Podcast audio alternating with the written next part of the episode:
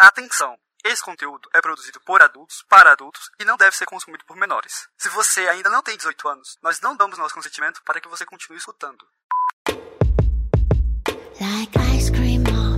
Oi, aqui é a Lene Oada, mulher cis demissexual, dome, e hoje a minha frase de segurança é sono. Oi, gente, aqui é a Roxy Roxane, mulher cis, bissexual, switcher, e a minha palavra de segurança hoje é fuso horário. Oi, aqui é o Hugo, homem hétero, cis, switcher, e minha palavra de segurança é coceira. Aproveitando a deixa, gostaria de pedir às duas ladies aqui para que, se elas podem terceirizar uma responsabilidade minha, né? Como elas tinham indicado. Safado. É, de- Safado, ele ia só pedir, sabe? Aí ele, ele perguntou pra gente, né? Porque consentimento é tudo, né, pessoal? Se ele podia pedir pra gente. A gente é interessante, né? Você tá terceirizando a sua responsabilidade. Ok, ok. Usando o BDSM para terceirizar sua responsabilidade. Mas vai, termina o que você ia falar. É, porque, enfim, eu tô com uma coceira no corpo. Eu tô no acampamento, não sei se vocês viram os Reels aí, os apoiadores no grupo de apoio. Aí eu fui fazer uma gravação num lugar um pouco diferente. Só um Vamos dizer pouquinho. assim. Mas, assim, num setup um pouco original. Enfim, tô com, com, meu, com, a, com a minha família acampado na beira do rio Tocantins. É, na madrugada anterior, que não, não nessa madrugada, eu acordei com uma coceira gigante nas pernas. Eu tenho alergia à picada de inseto. Então é normal ficar vermelho e tal. Aí já na madrugada eu tomei o meu antialérgico, não melhorou muito. Tava com uma coceira grande na- na- nas pernas. E aí eu vim pra cá, vim pra cidade, pra civilização, fui no médico, que atende meu pai há 30 anos. O CRM dela tem dois dígitos. Literalmente. Caralho. Caralho.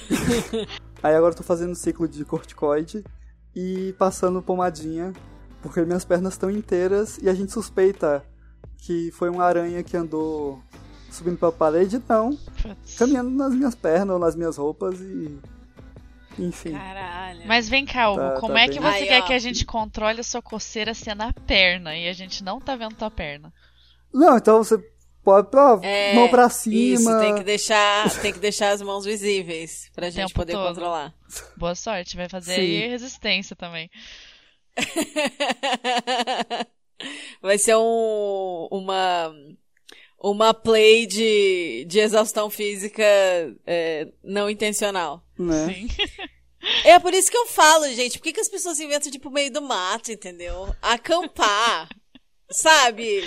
É, é isso, é por isso que eu não faço essas coisas, porque é esse tipo de coisa que acontece, entendeu? Não, é por isso, não, né, amiga? É por boa. isso que você não vai. É. Acampar, sabe? Meio do mato, natureza. Eu. Não. Não. É. E as palavras de segurança minha da Bá é porque assim, né? Seis horas de diferença e a gente marcou essa gravação para sete da manhã, o que significa que meu primeiro despertador tocou seis e meia da manhã. E Sim. agora, agora já, já é oito e dez, estamos aqui, entendeu? Guerreiros, porque é pra trazer esse episódio pra vocês, Que né, tá Bá? difícil, Sim. gente, tá difícil, tá foda. Mas hoje, hoje vai. Hoje vai, hoje, Hoje vai. vai. As pautas estão prontas faz, sei lá, quase dois meses, eu acho. Mas bora lá. Você está ouvindo Chicotadas, um podcast para debater, democratizar e humanizar o BDSM, a não monogamia e sexualidades alternativas.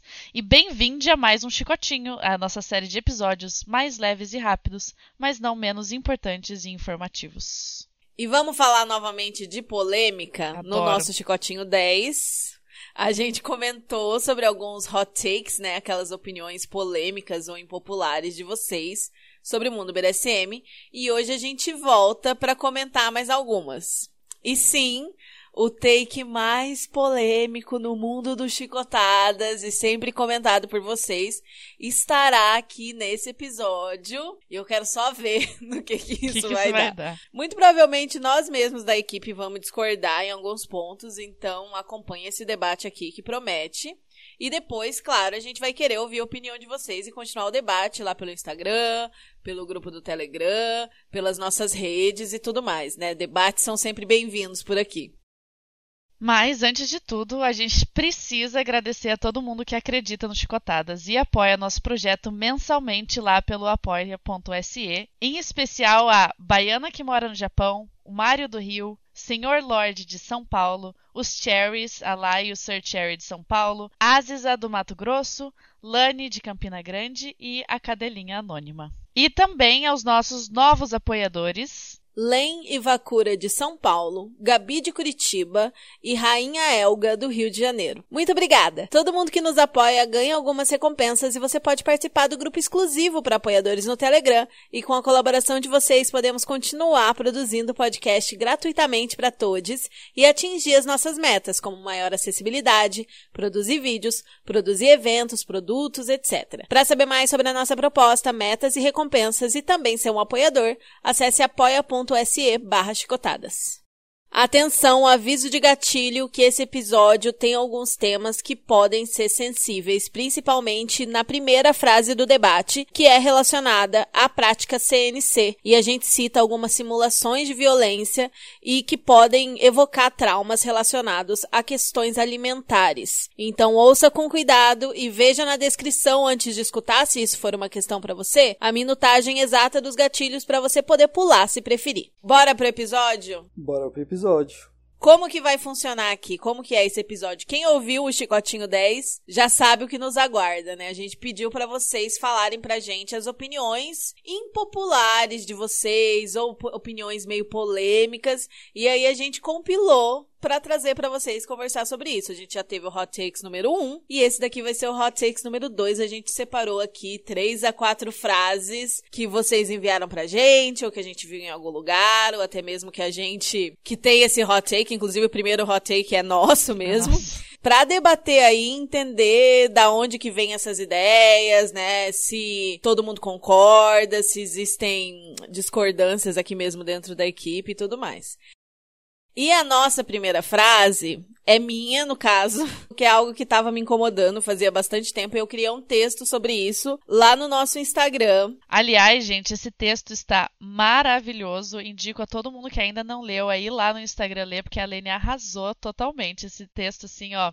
É muito, muito bom. Vão ah. lá ler, por favor, tá? Muito bom mesmo. Obrigada. E esse texto eu vou deixar linkado aqui na descrição, que é sobre a seguinte frase: CNC não é uma base do BDSM. Para muita gente que ouve aqui, talvez isso pareça óbvio, mas eu vou falar para vocês que rola algum tipo de confusão no ensino de BDSM do Brasil, que de repente a gente começou a ver alguns lugares as pessoas colocando CNC na mesma categoria que SSC, hack, PRIC, né? Achou que tem C no nome, é, é base de segurança.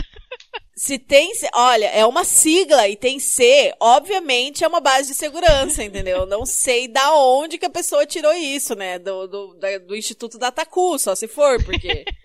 surreal, surreal. E aí eu comecei a ver e, tipo, de repente tinha página grande divulgando esse equívoco, entendeu? Tipo, a pessoa que acabou de entrar no meio, que tá começando a estudar, confundir as bolas até alguém explicar, beleza. Agora, assim, isso estar sendo ensinado, eu falei, tipo, não, não é possível. Eu vou, eu vou precisar escrever sobre isso. e muito obrigado o, o que a Bá falou e também a Gabi. A Gabi me ajudou bastante a organizar as ideias ali no post, sabe? Quando tava escrito e tava assim, não, mas tá faltando alguma coisa aqui. Ela colaborou bastante, então um beijo pra Gabi. E que mais que vocês têm pra falar sobre isso. Sim, e é um texto maravilhoso e necessário, né? A gente não achava que ia ser uma coisa que ia ser necessária, né? Tipo, ensinar uhum. para quem tá ensinando. Mas, gente, falar que CNC é base de segurança, por favor, né? Cuidado.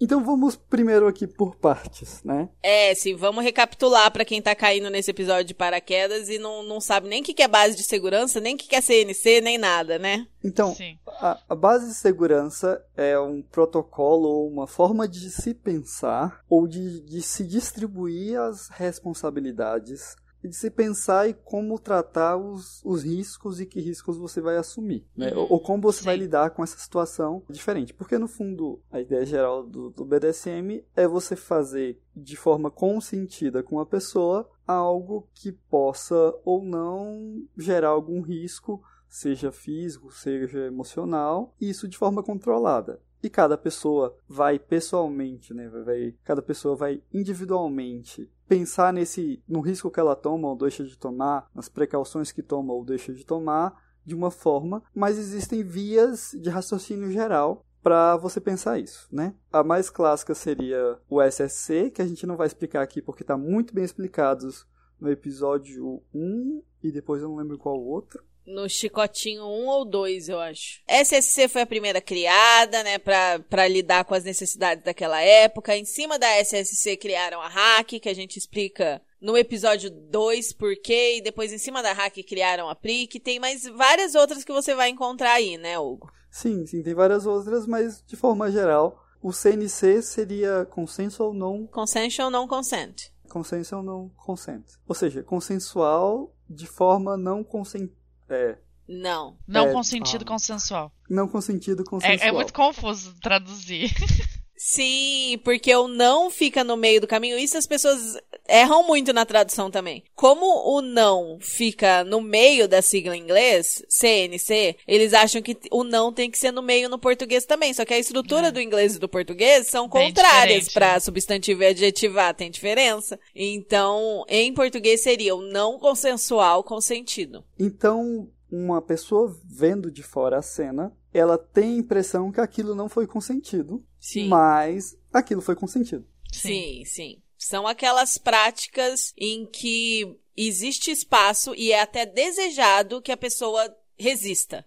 Fala, não, para, não quero, me larga. Sim. Qualquer prática que tenha esse tipo de resistência é uma prática CNC, Sim. né? E é uma prática em que é mais essencial ainda o uso de palavra de segurança, segurança. porque é, quando você vai saber que realmente precisa parar, porque o não não vai fazer a prática parar, porque as pessoas consentiram com a simulação da falta de consentimento. Sim. E aí, uma coisa que, tipo, outras práticas, você até você pode usar o não e o pare, né, para você ajudar a ajustar ali como que tá sendo tá acontecendo as coisas, mas o CNC vai ser literalmente o lugar que assim, o não e o pare não significa nada. Mas isso foi consentido É pipoca, anteriormente, todo mundo consentiu com uma palavra de segurança. É nesses casos que você precisa de uma palavra de segurança que seja bem fora, assim, que nunca vai acontecer nesse contexto. Tipo pipoca, que nem o Hugo acabou de falar, pipoca.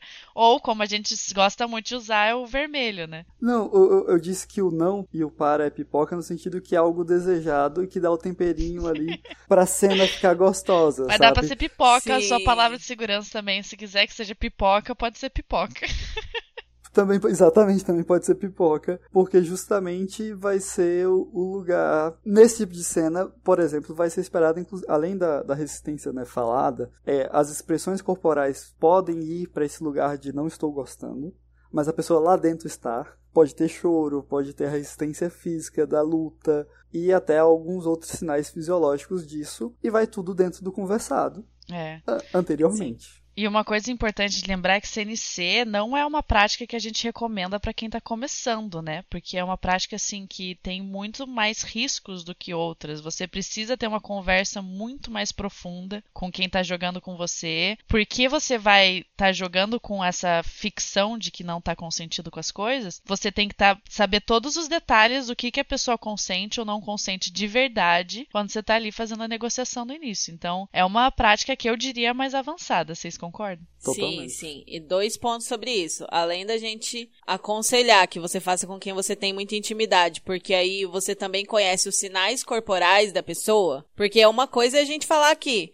É uma prática que só para quando tem a safe. Mas, porra, se seu parceiro tá agindo de uma forma completamente diferente do que ele costuma agir, tem um- uma mudança de, de comportamento ali. Foda-se que ele não falou a safe, né? A pessoa responsável vai checar, vai conferir, vai entender, né? Fazer uma checagem pra ver se, se tá tudo rolando bem, apesar da pessoa não ter falado a safe, né? De repente, seu parceiro que é sempre falante fica não verbal. Não quer dizer que só porque não falou a safe você pode continuar à vontade porque só para quando fala safe, né? A gente tem que usar bom senso também. Sim. E outra coisa que a Bá falou que eu queria comentar, que muitas vezes, pra generalizar, a gente fala assim, ah, prática CNC, prática CNC. Mas nesse sentido, não quer dizer que, que CNC é uma prática, né? CNC aqui tá adjetivando um tipo de prática. Por exemplo, aviso de gatilho aqui, muita gente acha que CNC é a mesma coisa que o rape play, que seria simulação de estupro. O rape play é uma das possibilidades dentro do guarda-chuva CNC. Por exemplo, você fazer cócegas em alguém à força e você não deixar a pessoa se soltar e você só parar de fazer cócega quando a pessoa usar safe é tão CNC quanto um rape play, quanto uma simulação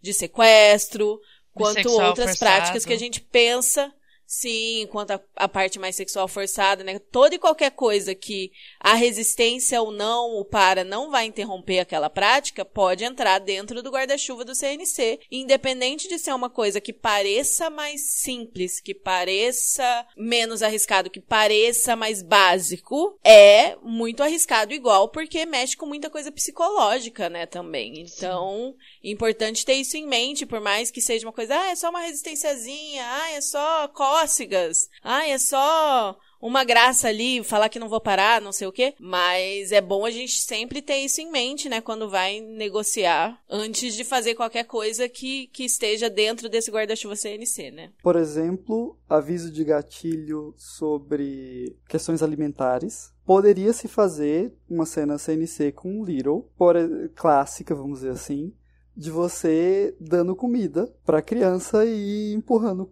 comida nela. Do tipo, e a criança vai espernear, vai vai fazer todo Sim. o jogo contrário. É uma cena CLC. E lógico, Nossa, até onde certeza. isso vai, até onde vocês vão acordar sobre isso é uma coisa. É. E dá para fazer cenas que aparentemente não tenham violência nenhuma. Sim. Sim. Por exemplo, você pode botar a pessoa sentada, se ela for daquele tipo obediente, dizer para ela que ela tá sentada em cima do celular dela e dando água para ela e não deixar ela levantar para mijar. E aí só dando água, dando água. O Hugo é um poço de ideias, é né? Mesmo. E, e aí do tipo, você vai trabalhar todo esse psicológico, não vai ter tipo nada, inclusive pode não ter nem um celular, ser só uma capinha vazia ali, ou pode ter o celular, nunca se sabe. E ela vai Porque você já negociou o fear, né? Então, uma pessoa só vendo aquela conversa, aquela interação, não diz que tenha violência ali ou que tenha algo muito grave. A pessoa escutando talvez entenda, mas. Sim, sim, total.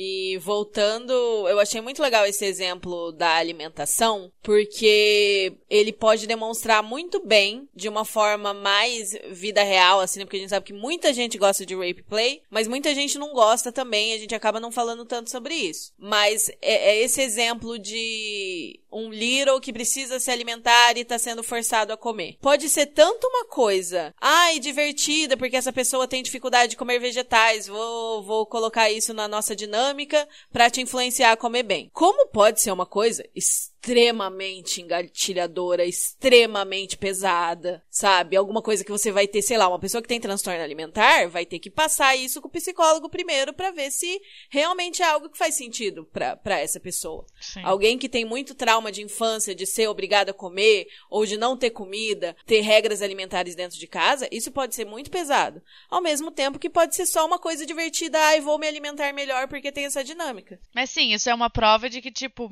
qualquer CNC ele pode lidar com assuntos sensíveis para qualquer pessoa. Então, por isso que a gente fala que uhum. é uma coisa uhum. que tem que ser negociada muito direitinho e que todo mundo tem que estar ciente, né, de todas as nuances, porque pode ser tanto como uma, uma prática do rape play quanto uma prática de alimentação forçada.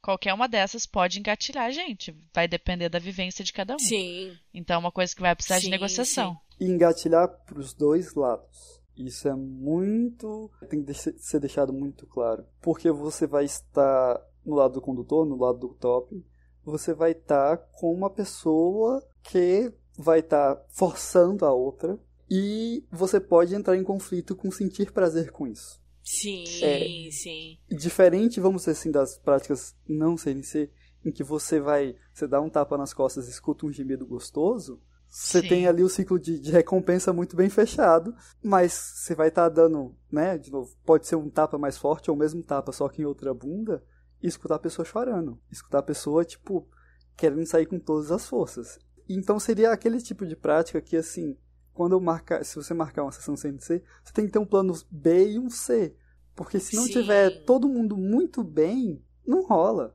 não rola ponto é um tipo de prática também que o aftercare é muito, muito importante. Você tem que considerar um bom tempo de aftercare. Aftercare é importante para todas as práticas, a gente sempre fala isso. Mas o CNC, por lidar com essa parte psicológica de não consentimento, por mais que as duas, as duas ou mais pessoas que estão ali praticando saibam que houve consentimento, é uma, uma parada assim que buga muito a cabeça. Então, o aftercare é muito essencial para você relembrar a pessoa, não, foi bom, eu gostei, foi consentido, sabe? Tanto tanto do lado top quanto do lado bottom, de lembrar que que tava tá tudo bem. A questão do cuidado e a questão mesmo das palavras, né? Relembrar que foi consentido, relembrar que tá todo mundo bem, porque, cara, pode mexer muito com a cabeça. Na prática, a teoria é outra, entendeu? Você pode querer muito aquilo e realmente ser foda pra caralho quando você faz, mas a nossa cabeça é a nossa cabeça, sabe? Por isso que, que é importante todo mundo tá bem, tá ciente das coisas, tá se cuidando psicologicamente também, né? E não só físico. Enfim, tem texto sobre isso no Insta. Eu fiz uma thread sobre CNC, sobre o basicão do CNC no Twitter também. E acho legal a gente estar tá ciente disso e lembrar que aqui todas essas coisas que a gente tá falando tem que negociar, tem que conhecer bem o parceiro, tem que tomar cuidado, tem que ter mais atenção ainda aos riscos. A gente tá falando falando de uma base, por exemplo, como hack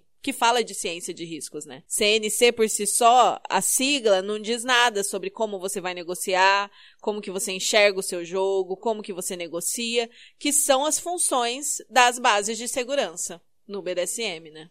E por isso que são duas coisas diferentes. Totalmente diferentes, é. CNC é um guarda-chuva para várias práticas, assim como, por exemplo, o Ed Play é um guarda-chuva para várias práticas, que aí são aquelas práticas que são arriscadas em essência, né? Que é impossível você eliminar todos os riscos. Sim. Sim. E aqui, quando a gente fala que não é, CNC não é uma boa prática para se iniciar, tanto na questão iniciar sua jornada, como para iniciar com uma pessoa nova. Ah, mas Ciclano tem 50 anos de experiência. Ok, vamos fazer a nossa primeira sessão sem CNC, com comunicação direta, para depois, na segunda sessão, a gente fazer com CNC? Sim. Sim. Até, até para entender, a entender essas reações, né? Óbvio, CNC não vai ser sempre esse cenário mais radical, violento, extremo. Pode ser coisas muito simples, mas algo que eu faço, por exemplo, nas minhas cenas, quando eu vejo que a pessoa tá indo pra, um, pra uma coisa de reclamação, tá indo pra, pra ficar, né, tipo, é, resmungando, alguma coisa assim, eu não vou chegar lá e falar, oi, tá tudo bem? Como é que você tá? Ai, você tá gostando? Não, não, não. Porque eu entendo que muitas pessoas vão achar que isso vai estragar o clima de alguma forma. Mas, por exemplo, uma das formas que, que a gente usa para checar é que cor você tá. Se for algo mais, mais básico para você entender a ligação, tipo de 0 a 10, que nível de dor que tá aqui? Ou, por exemplo, algo que eu faço muito, né, porque eu tenho a coisinha do deboche. Tá, tá ruim? Você quer que eu pare? Tá desconfortável? Tá reclamando aí? Se quiser que eu pare, eu paro. 99% das vezes as pessoas vão falar: Não, tá ótimo, pode continuar. Ah, tá, fala mais alto pra eu entender. Você tá gostando? Tá go ah, então tá bom, então vou continuar. Mas se quiser que eu pare, você avisa. Entendeu? São vários formatos para você reforçar esse consentimento sem necessariamente você chegar lá e falar: Tá tudo bem? O que, que você tá sentindo? Entendeu? Sim. É, sempre dá para encontrar uma maneira de você confirmar o consentimento dentro da cena, do cenário que você propôs, né, para aquela sessão, para aquela cena. Sempre dá para encontrar alguma coisa. Outra muito popular é você tem sua safe. Né, você vê, tipo, você vê que a pessoa tem uma re resposta um pouco diferente, ou talvez não esteja tão confortável naquele momento. Você fala, que foi? Você tem sua safe, né? E se a pessoa for o caso da pessoa usar, ela já vai dar um sinal, ou vai falar, mesmo que seja o que acontece também, não tô lembrando da minha safe. Às vezes dá, dá bug na cabeça, por isso que a gente vai pro simples muitas vezes, que é mais fácil de lembrar, né? Sim. Sim, sim. São tantos hormônios, como diria Roberto Carlos. Ai, gente, esse papo é muito bom. Eu tô quase transformando isso aqui num episódio sobre CNC. É pior que tá, tá muito bom mesmo. A CNC dá, tem muito pano pra manga aqui, com certeza. Sim, sim, sim. Falamos só um pouquinho aqui, se vocês querem saber mais, querem mais dicas, querem mais, né, papo aí sobre negociações ou histórias de cena. Acho que em breve eu vou trazer histórias de pessoas que vivem em relações com várias práticas CNC, então eu sei que vocês gostam de ouvir esse tipo de assunto. Mas vamos para a próxima frase, né? Vamos. Isso. Essa frase não foram vocês que enviaram pra gente, vocês logo vão reparar porque acho que quem ouve o podcast não enviaria uma frase assim, né? Mas eu adaptei de uma thread que eu vi no Twitter um tempo atrás. Eu tentei achar de novo a frase original, mas não consegui. Então eu adaptei aí com o que eu lembrava da frase que a pessoa tinha falado e que a gente tá assim, não, eu não acredito que essa pessoa realmente acredita nisso. que é o que, Hugo? Acho um absurdo dizer que essa repetição constante de que precisa estudar para praticar BDSM. Isso só reforça o elitismo dentro da comunidade. Ninguém precisa estudar para transar. É só ter respeito e se importar com quem tá com você. Então, eu acho que. Vem toda a comunidade Shibari aqui olhar para você e falar: O que, querida? Não, não, não. Eu vou, eu vou um, um passo antes. Eu, eu venho aqui para essa, essa audiência que se identifica como feminina, pergunto: vocês com certeza só tiveram transas muito boas. Assim, não teve nenhuma foda que seja ruim, né? É, assim, porque é natural, entendeu? A pessoa é. nasce sabendo como transar bem. É, a gente só teve transas excelentes na nossa vida, né? Porque as pessoas. Com certeza. Elas, elas nascem sabendo como transar Sim. bem. É assim que não, funciona. Não, e, respe... e se importam com quem tá com a gente, né? Acontece, nossa, é facinho Nossa! Então aqui eu vou, tipo, dar, tipo, 300 mil passos antes, assim. Depois que eu descobri que é extremamente complexo uma mãe colocar o bebê para amamentar, existe toda uma técnica e há toda uma dificuldade nisso, e profissionais que ajudam nessa parte, que seria, tipo, teoricamente um dos atos mais inatos da criança, e que além disso existe toda uma autocobrança dessas puérperas por conseguir isso, amigo, assim, a gente não sabe nada sobre nada. Tudo tem que ser ensinado. Somos seres sociais e culturais e tudo precisa ser ensinado. Isso é passado de forma cultural. E transar, sim, precisa ser estudado, precisa ser ensinado. E spoiler, não é no pornô. Então. BDSM também não é no pornô que você vai aprender. Você não precisa ler tese de doutorado para isso. Tanto é que não vai ter nenhuma tese de doutorado ensinando a chutar bolas. Talvez. Mas, talvez. Tem tese sei. de doutorado para tudo, Hugo. Eu não diria. Nunca diria isso, não vai ter. Mas você vai precisar sim buscar o conhecimento, como diria Tebilu, para entender, seja conversando com outras pessoas, seja assistindo cena, seja testando. Tentativa e erro é uma alternativa válida. Ela é mais demorada? É mais demorada, mas é válido, sabe? E eu voltando aí pro, pro, pra volta que o Hugo fez também, né? Da essa história de que ninguém estuda para transar, ninguém precisa estudar para transar. Gente, a gente deveria. Sim. Né? A gente com certeza deveria. As nossas transas seriam de muito melhor qualidade se as pessoas aceitassem que é importante conhecer diferentes anatomias e diferentes tipos de estimulação e coisas diferentes que funcionam para pessoas diferentes e como se preocupar com, tipo, ah, só precisa ter ter respeito e se importar. Não, né? Tipo, é importante também, mas se você não se comunicar e não estudar, nem que seja estudar a sua parceria, entendeu? Eu vou estudar o seu corpo, mas você precisa estudar alguma coisa pra proporcionar e para ter experiências melhores, né? É, e é aquela coisa, né? Tipo, falar de estudar para transar. Seria muito melhor se todos estudássemos para transar? Seria muito, muito melhor. Mas se não fizer, também tipo, vai ser às vezes uma transa merda, mas é isso aí. A questão com o BDSM é que não é que se você não estudar e fizer errado vai ser só alguma coisa ruim.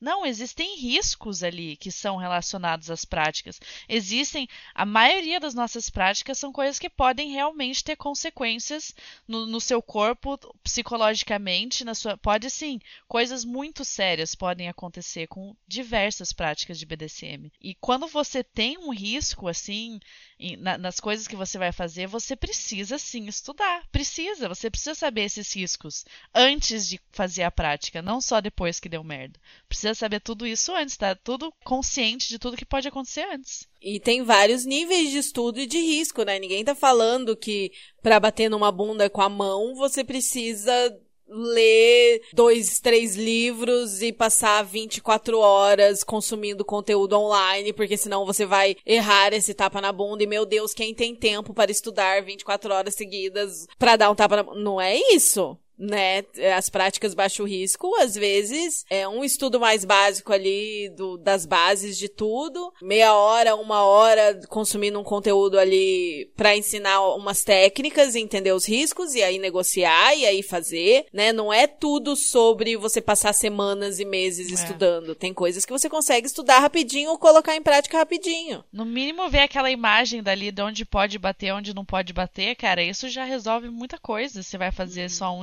spanking, alguma Sim. coisa assim. E o problema da generalização é que aí, tipo, tá, um spanking básico, ok. Mas, ah, eu quero fazer suspensão no Shibari. Pô, eu respeito, eu respeito meu parceiro, eu me importo com meu parceiro. Bora lá pegar minhas cordas e fazer tentativa e erro aqui. Vamos ver se eu consigo pendurar alguém. Porra, gente. você quer matar alguém? É. Não é assim que funciona a suspensão no Shibari. Aí você vai precisar de semanas, meses, é, aulas prática, com diferentes treino, instrutores, é. prática e prática, estudo e, e treino pra você fazer direito. Então, é uma infinidade de, de opções, possibilidades mais e menos arriscadas e que exigem mais ou menos estudo, né? Sim. O que você ia falar, Bá? E essa coisa ali que fala também de reforçar o elitismo, Tipo, eu entendo, entendo que existem, às vezes, muitos lugares você vai encontrar o que a gente chama de gatekeeping, né? Essa coisa de você manter conteúdo informativo por trás de paywall, que a gente fala sempre aqui no Chicotadas, né? De tipo, você tem que pagar para conseguir estudar alguma coisa. E realmente existe, existe gente que vai se aproveitar disso. De, existem pessoas que vão querer, né, ganhar dinheiro dessa forma, assim, de forma arrogante, de querer manter o conteúdo todo para si. Mas existem também muitas plataformas que estão oferecendo conteúdo educativo de graça. E o Chicotadas é um, é um exemplo e é um exemplo que a gente sempre mantém muito firme aqui, que para nós, qualquer conteúdo informativo e educativo que a gente quer dar, nunca vai ser pago vai ser sempre de graça, vai ser sempre é, disponível para todas as pessoas que vão querer escutar, porque a gente acredita em disseminar essas informações para a maior quantidade de gente possível. E a nossa maior bandeira é justamente a democratização desse conhecimento. Então, existem pessoas fazendo a diferença e buscando desconstruir e eliminar esse elitismo muito presente na comunidade. Porque, sim, é, a cada dia isso vem mudando, porque a cada dia mais pessoas mais novas, né, ali da faixa dos 20 e tanto, 30 e tanto, descobrem o BDSM. Mas, por exemplo, quando a gente começou aqui, acho que quando nós três começamos, a gente ainda encontrava uma comunidade majoritariamente branca, classe média alta, 45 mais. Porque muitas vezes, e em hétero, muitos né? lugares, é essa comunidade BDSM que você conhece. Sim, e hétero, né? Tirando a, a parte do, do leather, que aí é tipo como se fosse totalmente separado, em muitos lugares que a gente ia, a, a galera era majoritariamente hétero. Tinha uma ou outra dinâmica queer ou gay e tal. Então, e isso tá mudando muito. Nos 5, 6 anos que eu acompanho a comunidade, já é outra coisa. A gente já tem nichos e grupos extremamente extremamente queer, extremamente buscando mesmo essa coisa mais progressista, de esquerda, é, repensando conceitos, e, e essa tendência a ter gente mais endinheirada, né, mais assim, fora da realidade brasileira, né? A galera de direita também tem muita gente de direita no BDSM. A gente vê que, que a tendência é isso ir diminuindo ou pelo menos ir misturando, né? Então, é, sim, a gente concorda que ainda existe elitismo no BD, ainda mais se você pensar no preço dos equipamentos, né, no tanto que muita gente valoriza isso de você precisa ter tal coisa, tal coisa e gastar dinheiro e tal. E a gente tá aqui para falar que não, que é para todo mundo, que você não precisa gastar dinheiro, que você não precisa ter uma certa identidade, um certo corpo, uma certa cor para você aproveitar todas as vantagens e ferramentas e a parte positiva do que a gente vive aqui, né? Sim. E que dá para considerar BDSM de todas essas formas. Você não precisa dessas coisas mirabolantes e caras e específicas para se considerar uma pessoa praticante de BDSM. Dá para praticar em casa, dá para praticar só com o que você tem no seu próprio corpo. E então a gente, a gente, não só a gente, né? Hoje em dia existem mais plataformas que estão tentando trazer essa visão do BDSM que é para todo mundo, porque realmente ele é para todo mundo. Mas isso não quer dizer que você também não precise colocar um pouco do seu tempo ali nos estudos para entender, né, tudo que vem por trás e os riscos de cada prática que você quer fazer. Ah, mas vai dar trabalho. Então, O nosso trabalho aqui, como chicotadas, é justamente deixar essa jornada mais fácil e mais divertida. E inclusive, se você já tiver uma parceria para seguir essa jornada, a coisa fica muito mais fácil. Porque aí um vai mandando link pro outro, vocês conseguem fazer uma discussão. E essa também é importante da comunidade. Acho que se tivesse um bingo, acho que parceria e comunidade e cu já seriam cartelas clássicas do nosso bingo. A gente ainda não falou cu, então não deu bingo. que, que é justamente isso. Porque essa comunidade é justamente esse lugar dessa troca. E, mano, além de ser caro, é uma questão de, tipo, de gasto de dinheiro. Que, ah, nossa, isso aqui é muito bonito, eu vi umas fotos muito legais disso. Aí você pega na mão e fica, em Ou de aprender a manusear algo, ou de divergências, assim. Igual aqui eu vou mandar um beijo para Sereia, Gustavo, que temos uma certa discussão, ó, que para mim Kane é, são talas finas e para ele, qualquer tala, qualquer coisa cilíndrica, seria um cane, que ele tem um instrumento lá que para mim é mais grosso do que eu consideraria um cane. Lógico.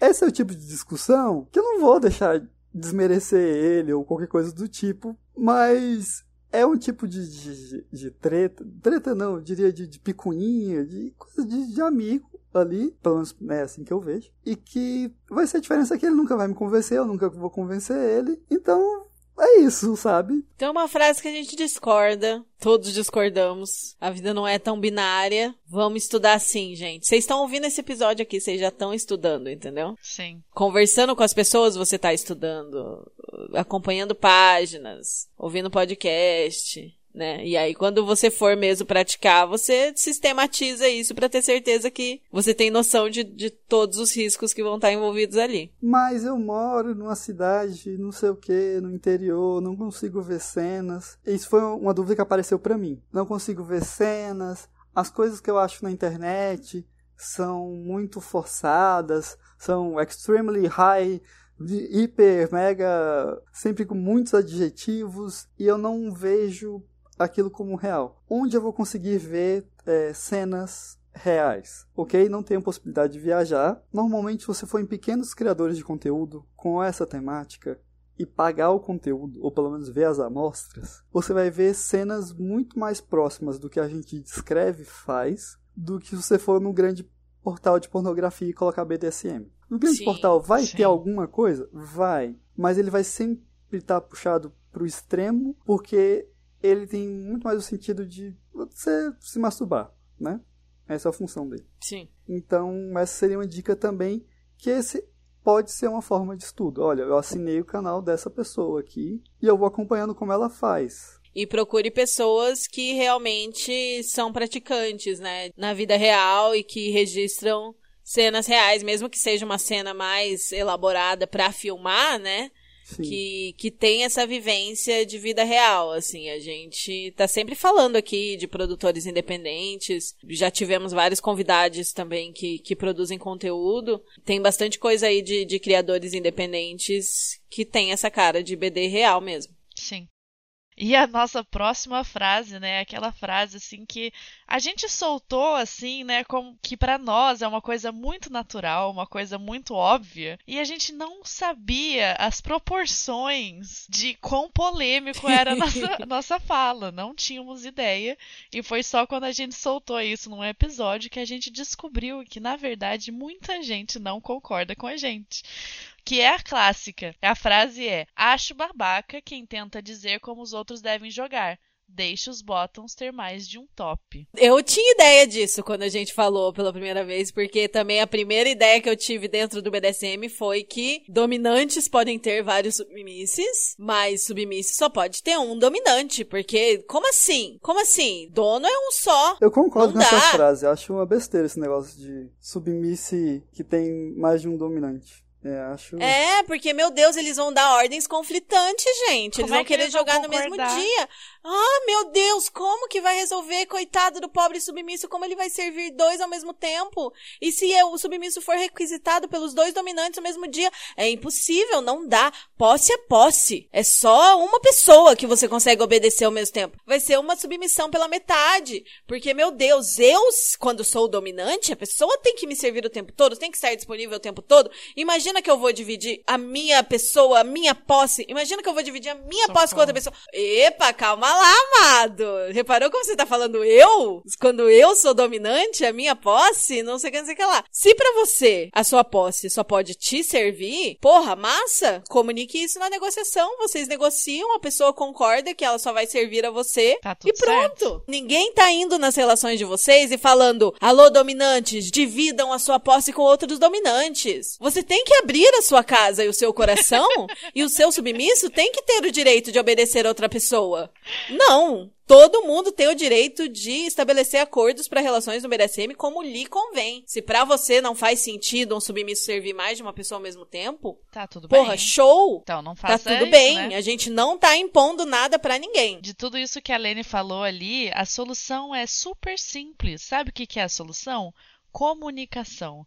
Como que vocês vão. Como que vai ter dois dominantes dando ordem? Comunicação. Como que não vai contradizer uma ordem da outra? Comunicação. Como que não vai roubar o teu? Comunicação. É tudo comunicação, gente. É só você conversar, Sim. sabe? O BDSM, a gente gosta muito dessa parte de inter- interpretações de papéis também, mas todo mundo aqui é humano, adulto, com trabalho, com coisa pra fazer, sabe? Dá pra sentar um pouquinho, um minuto ali, conversar e acertar, né, os pontos e ficar todo mundo de acordo e tá tudo certo. É só conversar. E aqui nesse podcast, caso ainda não tenha ficado claro, aqui nesse podcast a gente acredita que pessoas submissas podem ter mais de um dominante, desde Sim. que todo mundo esteja acordado e tenha, e tenha negociado os limites dessas relações, porque é sobre isso o BDSM no fim das contas, né? Aqui vai uma dica: se essas coisas são restritivas para você, já deixei isso claro no começo da conversa pré-negociação. Então, já cheque se a pessoa, se ela tem, por exemplo, pra mim, eu não jogo com uma pessoa que está em um relacionamento que a outra pessoa do relacionamento não sabe do BDSM. Isso pra mim já não não rola. Eu fui tentar fazer isso no início desse ano em uma situação super controlada, não deu certo. Então, volto para para mim, pro meu casulinho mais forte ainda. Todo mundo que se relaciona com você sabe disso, está ciente que existe isso. Não precisa saber o que aconteceu na cena, mas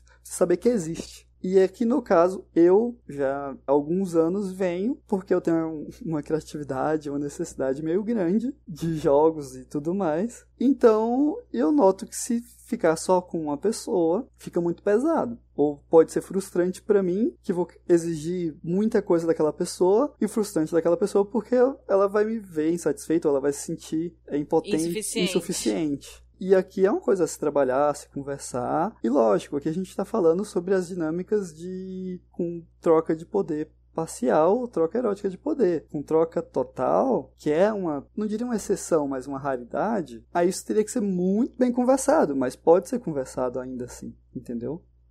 É, e lógico, exigem, co- exige, exigem coisas de comunicação mais clara, de observação melhor entre todo mundo. Então, lógico, eu não posso. Seria muito difícil eu ser submisso da Lene e de uma pessoa que ela odeia. Sim, Ela tem que ser, no mínimo, neutra com relação à pessoa. sim. Porque ela vai precisar conversar, principalmente, por exemplo, se há uma frequência grande de jogos, os três precisam estar conversando sobre onde bateu, onde não bateu, o que fez, o que não fez, para você não ter lesões de exposição repetitiva. Então tem toda essa dinâmica, inclusive essa questão do conflito. Se não há uma hierarquia clara entre as pessoas dominantes, isso pode ser muito divertido desde que é negociado e conversado. É porque a gente fala muito, as pessoas falam muito sobre como não funcionaria, sobre como é algo que seria péssimo e não tem como resolver, porque as pessoas ficariam desconfortáveis e, e todos os motivos que eu dei, né, que as pessoas costumam dar pra dizer que é impossível, a pessoa só pode ser dominante completa, o submisso só pode ser um submisso completo se obedecer uma pessoa só, né? Só vai ser um dominante de verdade se a parte submissa só obedece a ele. Porém, a gente fala pouco sobre isso que o Hugo tá trazendo, e eu vou trazer alguns outros pontos, em que é positivo você ter mais de um dominante. Em que é algo útil pras relações e pras duas partes das relações, sabe? Por exemplo, vão ter pessoas que vão pro BDSM querendo uma relação dentro do BDSM que seja monogâmica. Que as duas pessoas só fiquem entre si, que seja aquele dominante, aquele submisso, só isso, pronto, acabou, não entra mais ninguém nessa relação. Vão ter os tradicionais litúrgicos que vão achar que submisso tem que servir um só e que dominante pode ter quantos subs quiser, que nem precisa comunicar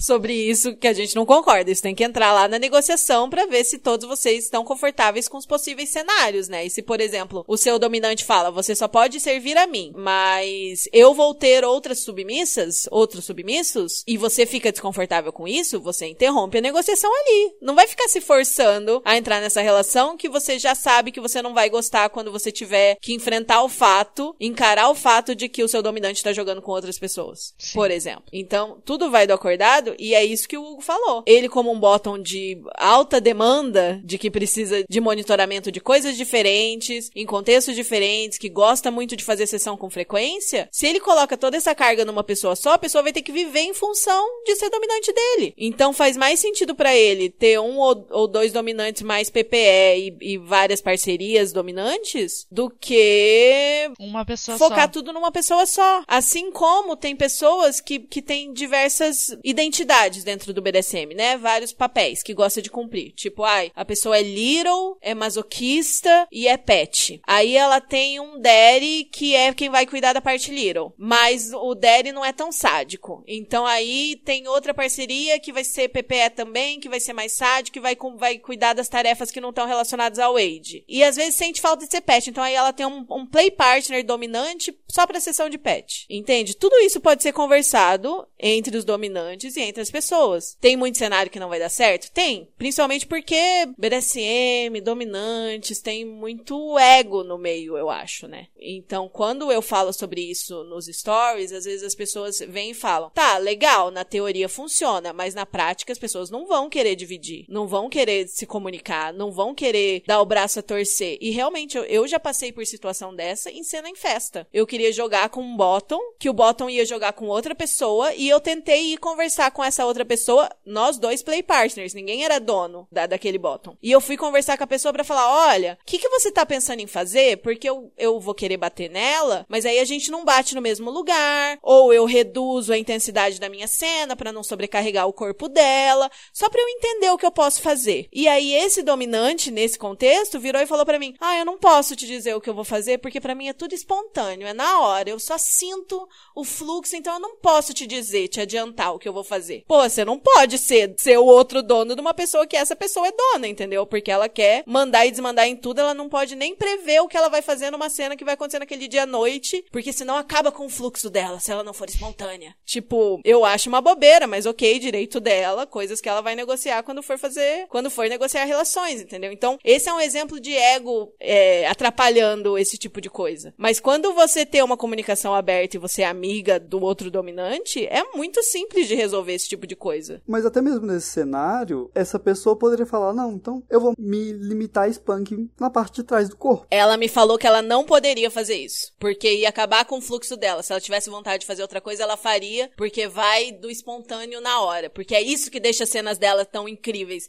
Ela só sentiu o fluxo e e, e ela não se orga, não prevê, não, não planeja nada. Ela só sente na hora conforme os limites do Eu achei uma pataquada, mas direito de cada um, né? Ou então, depois da cena, ela relata: olha, ou se a cena é aberta, no caso, eu acho que era. Aham, Você vê sim. o, que, o que aconteceu e vê o que você pode explorar depois. A gente que é ansioso e- gosta de ter alguma coisa organizada, fica meio perdido. Fica, mas é uma forma, assim. Nem vejo como uma impossibilidade. Eu vejo que há essa. Talvez essa pessoa não consiga ser a segunda, né? Sim. Porque sim. ela talvez aí teria que ver com ela, olha, mas você consegue entender, não, então tudo bem, você pode seguir seu flow, eu vou fazer minha cena que eu vou bater na bunda e, e botar os prendedores nos mamilos. E aí você não vai poder bater na bunda, beleza? Beleza. Ou não, você fala, não, me atrapalha, eu preciso do corpo inteiro, de todas as possibilidades. Ah! Seria uma coisa que eu achei. Ai, é ego de macho, né, gente? É, seria uma coisa que eu acharia estranho, porque às vezes você tem Aham. limitações extra BDSM, do tipo, Sim. Fiz uma tatuagem aqui, machuquei aqui em tal situação, tive uma queda de bunda. Nossa, eu caí feio, tá meio roxo. Acabou, você não Sim. pode bater na bunda porque tá roxo. E não foi outro. Daí, daí o que? outra Daí, Desse pessoa que do- bateu. dominante vai virar e falar assim: ah, não, não pode. Porque eu preciso do seu corpo inteiro. tipo, a pessoa, lá, Né? teve Sim. um acidente, caiu de bunda no chão. Ah, não. Não, pô, vai vai lá brigar com o chão, então. O que, que é isso? Tá querendo dominar antes.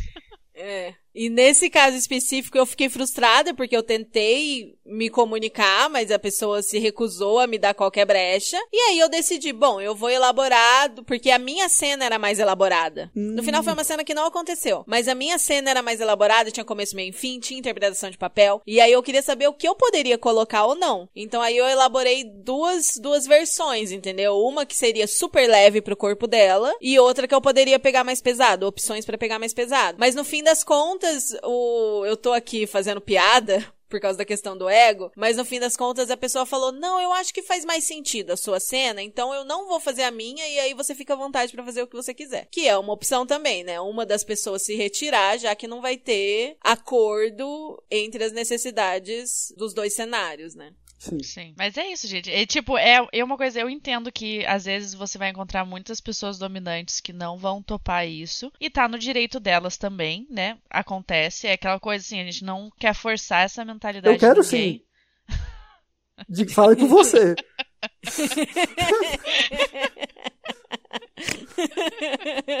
Toda vez o Hugo querendo caos. Não, mas é algo genuíno, vai. Vocês me conhecem já tem uns dois dias, vai.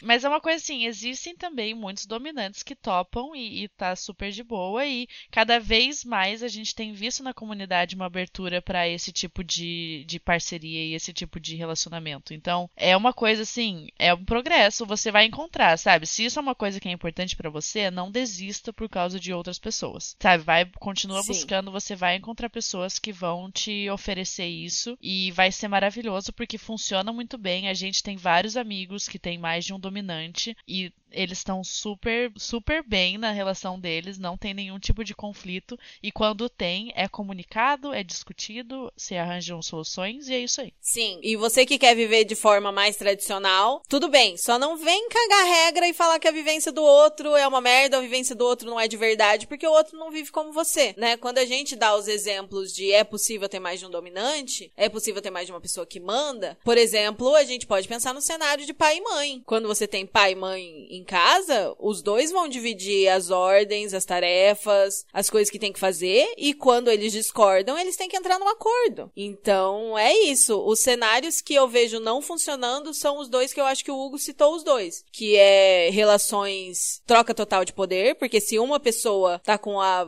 com todo o poder na mão dela, é o máximo que a, a pessoa submissa vai conseguir vai ser ter play partners para coisas isoladas, né? Porque já que a grande responsabilidade fica com uma pessoa só, nesse cenário que é troca de total de poder, 24/7, morando junto, em que tudo ali fica nesse nesse casal, né? Fica tudo ali nessa dupla. Fica difícil da pessoa ter um outro dominante PPE, né? Mas daria para ter play partners ainda. Agora, em cenários em que é EPE ou que é PPE, né, que é troca parcial de poder, são algumas esferas da vida que é controlado pela pessoa dominante, é plenamente possível ter mais de uma pessoa, especialmente nesses cenários em que tem uma demanda alta por coisas relacionadas a tarefas, a controle de dia a dia, né, a diferentes coisas. Sim. Aí as pessoas falam, ai, tá, mas é muito difícil de, de funcionar por causa de conflito, por causa de ego. Sim, a gente entende. Existem cenários que vai ser difícil de, de funcionar. Mas quantas relações TPE 24-7, por exemplo, um exemplo isolado só pra fazer uma analogia.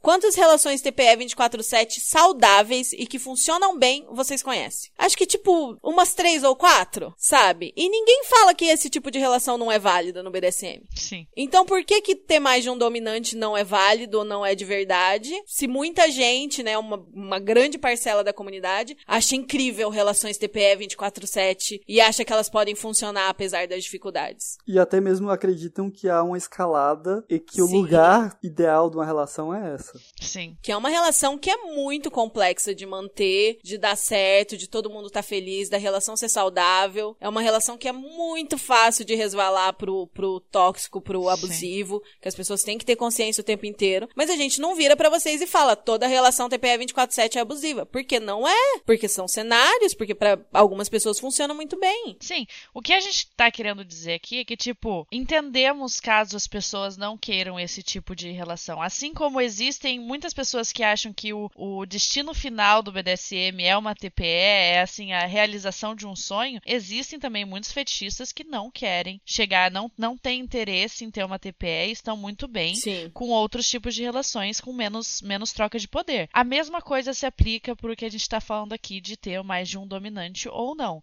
Se você, para você, a tua relação ideal é uma pessoa só um dominante e é isso aí, é só aquela uma pessoa que, que comanda na relação de vocês, tudo certo, tá tudo bem. Mas existem pessoas que também não têm interesse nisso e que têm o interesse em ter mais dominantes e ter essa, essa diferenciação entre eles e que tá tudo bem. A única coisa que a gente quer é que não, não venham falar que não pode. Porque se tem uma coisa que no BDSM não dá para falar que não pode. O BDSM ele existe porque a gente está vivenciando formas alternativas de relacionamento e sexualidade. Ele existe para né, ir contra o que é dito normal ou o que é dito comum. Então você vem dentro da comunidade falar que alguma coisa não pode, do nada, assim, tirou essa informação do cu, cara, não, não vai dar, entendeu? Não é assim. O BDSM é dissidente em essência, né? Ele, ele existe para ir contra o normativo. Exatamente. Arrasou. E falamos tudo que tínhamos para falar sobre esse tema?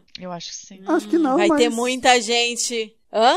Acho que não, mas já, é o suficiente. É, Dava pra fazer um episódio inteiro. Acho que cada um desses temas dava pra fazer um episódio inteiro, né? A gente Dava até se muito. estendeu aqui no, na previsão. E bom, gente, depois dessas frases, a gente acabou aí o nosso estoque pra hot takes. Então, se você quer mais um episódio desse daqui, se você gosta desse tipo de episódio, deixa lá no comentário da vitrine o seu hot take, ou manda na DM, se você for tímido, é, o seu hot take pra um próximo episódio desse, porque já recebemos muitos feedbacks aí positivos que a galera gosta de ouvir a gente debatendo sobre temas Colocando polêmicos. fogo E na comunidade. sim, é- exatamente. A gente vai adorar voltar aqui pra fazer isso de novo.